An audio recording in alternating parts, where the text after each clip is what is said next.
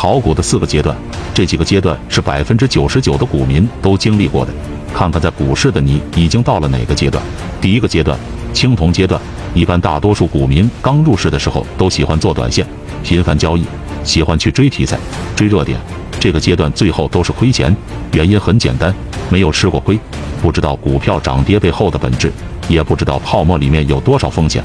基本上都沉浸在 K 线的涨跌和分时的走势中。这个阶段的股民特别喜欢那种赚快钱的感觉，像打老虎机一样频繁交易，很上瘾。持股三天都觉得是长线。这个阶段的股民想挣钱，基本都是靠运气。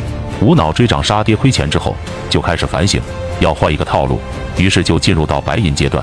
这个阶段主要是沉迷于技术分析，什么均线、MACD、KDJ、金叉死叉、成交量。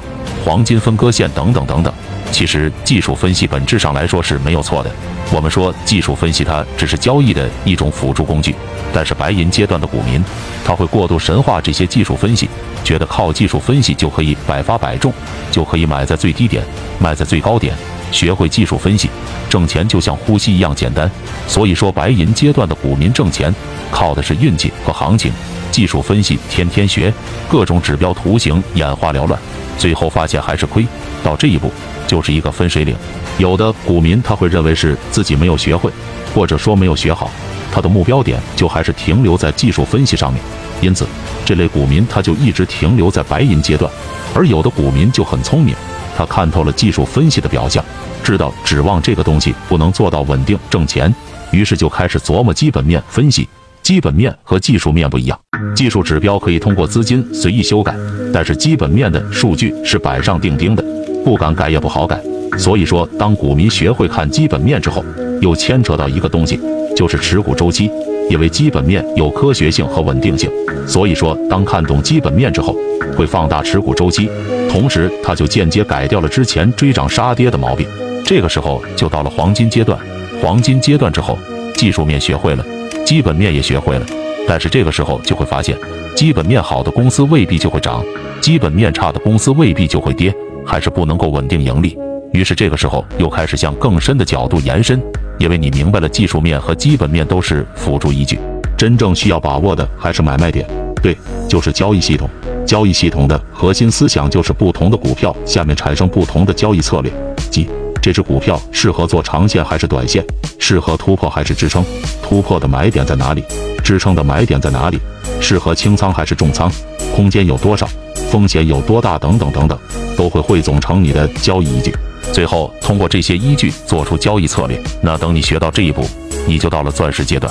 到了钻石阶段之后，你已经从一个初出茅庐的小散户，到最后成了精通技术面、基本面、消息面的老股民。这个时候你会发现。你依旧不能稳定盈利，因为你不管是突破进场还是支撑进场，做长做短，它都存在随机性。有时候成功，有时候失败，有时候效果好，有时候效果差。这里又是一个分水岭，很多人就一直琢磨不透，为什么我懂这么多，我什么都会，我还是没法做到稳定盈利，甚至说这个时候比那些青铜阶段的股民挣的还少，是不是哪里还没有学会，或者说有些东西没有学到？大家记住。到了这一步非常危险，因为你修炼了很多年，一直都得不到你想要的结果，你就会去推翻你之前积累的所有经验。即你不相信技术面，也不相信基本面，你什么都不相信，你只追求结果，只想挣钱，只要能挣钱你就买，没有任何逻辑，也没有任何系统。这个时候你又回到了一开始的青铜阶段，无脑买入，追涨杀跌，反复循环，直到你的本金全部亏完。那一些聪明的人。这个时候会向更深的角度去延伸，即股票涨跌的本质。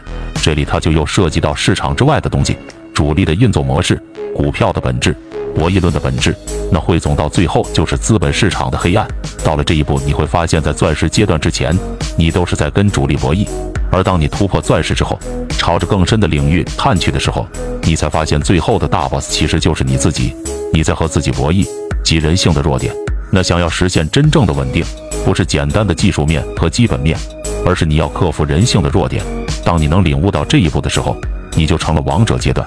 最后再总结，到了王者阶段之后，并不能代表你未来会有很高的收益，而是你对于炒股这个事情在态度上发生了本质上的改变。